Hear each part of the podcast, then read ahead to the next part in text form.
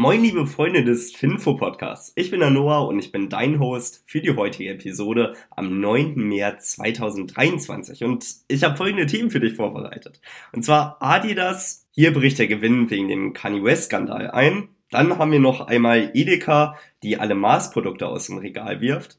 Wir haben Apple, die neue Farben fürs iPhone vorgestellt haben und VW, die ihre Investitionen zurückhalten. Jetzt wollen wir aber nicht lang schnacken, sondern beginnen direkt mit der ersten News und zwar mit Adidas, wo der Gewinn einbricht wegen dem Kanye West Skandal. Weil Europas größter Sportartikelhersteller Adidas steckt weiterhin in der Krise. Der vom Konkurrenten Puma gewechselte CEO Björn Gulden erwartet nämlich für das laufende Jahr einen Rückgang des Umsatzes im hohen einstelligen Prozentbereich. Und der Hauptgrund hierfür ist mitunter der Wegfall der Zusammenarbeit mit Kanye West. Und das Betriebsergebnis könnte erstmals seit Jahrzehnten um 700 Millionen Euro im Minus liegen. 2023, so sagt Gulden, wird ein Übergangsjahr sein, um dann eine Basis für ein gesundes Jahr 2024 und 2025 zu legen.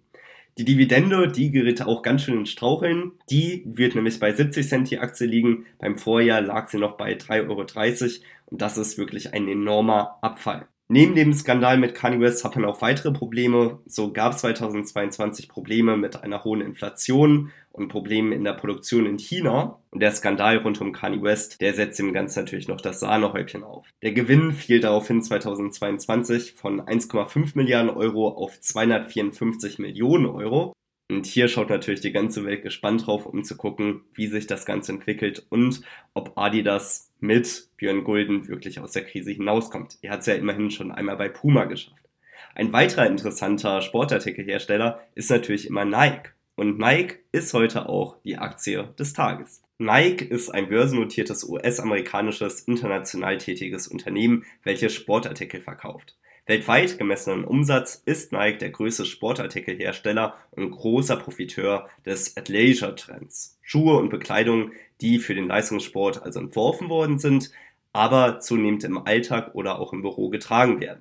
Im Jahr 1964 wurde Nike, ehemals Blue Ribbon Sports, von Bill Bowerman und Phil Knight gegründet. Die Firma vertrieb zuerst Sportschuhe der Marke Onitskua Tiger heute ASICS. Und im Jahr 1971 haben sie sich dann den Namen Nike gegeben, um ihre eigenen Schuhe herzustellen.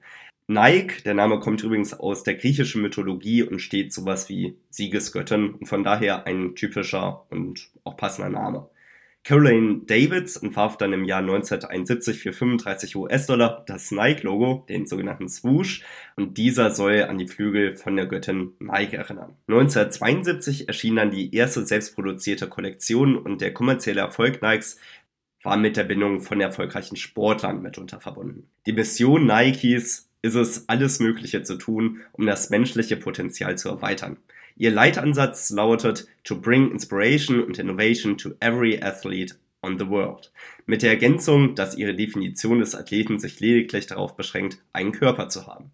Nach eigenen Angaben bewältigen sie das, indem sie bahnbrechende Sportinnovationen schaffen, Produkte nachhaltiger herstellen und ein kreatives, vielfältiges globales Team aufzubauen, welches einen positiven Einfluss auf die Gemeinschaft ausübt. Und in dieser leben und arbeiten wir ja. Genau deswegen bringt uns auch die Mission Nikes weiter. John Donahoe ist seit 2021 Geschäftsführer von Nike. Er hat Wirtschaftswissenschaften studiert und hat seinen MBA dann auch an der Stanford Business School in Kalifornien abgeschlossen. Er ist Geschäftsmann, welcher bereits an der Spitze von acht verschiedenen Unternehmen stand und ist aktuell Präsident, CEO und Direktor bei Nike und Chairman bei PayPal. In der Vergangenheit war er CEO von eBay, ServiceNow sowie Bain Co.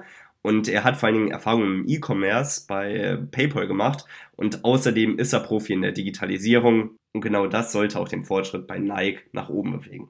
Nike erreichte im Alle-Aktien-Qualitätsscore insgesamt 8 von 10 möglichen Punkten im Alle-Aktien-Qualitätsscore, gilt somit als absolutes Qualitätsunternehmen und wenn du dich mehr mit der Nike-Aktie beschäftigen willst, schau dir sehr gerne einmal die ausführliche Analyse auf alleaktien.de an und die Kennzahlen gibt's wie immer auf eulerpool.com. Jetzt aber machen wir weiter mit dem nächsten Thema, weil es gibt neue Farben fürs iPhone. Apple macht mal wieder ihren Trick weiter und ein halbes Jahr nachdem das ursprüngliche iPhone 14 und iPhone 14 Pro erschienen ist, bringen sie neue Farben auf den Markt. So gibt es jetzt Mitternachtsblau, lila, rot und auch das Sternlicht zur Verfügung.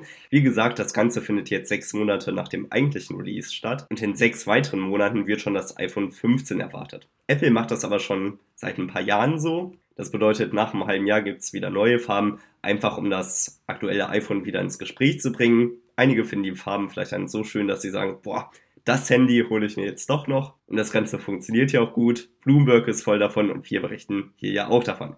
Im September wird dann das iPhone 15 erwartet, aber es werden auch neue Macs erwartet und ein Mixed Reality Headset.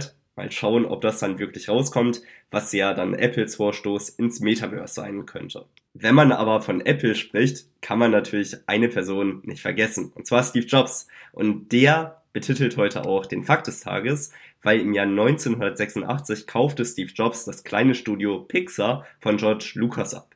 Mit diesen feierte er dann Toy Story und weitere animierte Filme und diese waren allesamt großartige Erfolge und hatte Pixar dann auch aus der Versenkung gebracht. Zu guter Letzt kommen wir aber zu Volkswagen, weil sie halten Investitionen zurück. Der deutsche Autobauer Volkswagen hält nämlich einem Bericht zufolge mögliche Investitionen in einer Batteriefabrik in Osteuropa zurück und der Grund hierhinter ist recht einleuchtend. Die USA hat ja ein Subventionsprogramm gestartet, den Inflation Reduction Act, wo Unternehmen, die in nachhaltige Projekte investieren, extreme Steuerbegünstigungen und Subventionen erhalten. Und auch Volkswagen rechnet damit, dass für sie eine 10 Milliarden Euro Förderung rausspringen könnte und wettet damit darauf, dass auch von der EU-Seite was kommt. Das übt natürlich auch Druck für Europa aus, ist aber natürlich auch verständlich, weil wenn Europa hier nichts macht, dann sind wir natürlich im Nachteil für mehr unsere Unternehmen. Volkswagen geht daher meines Erachtens den richtigen Schritt und hoffentlich wird hier die EU auch was bringen, damit die deutschen und generell die europäischen Unternehmen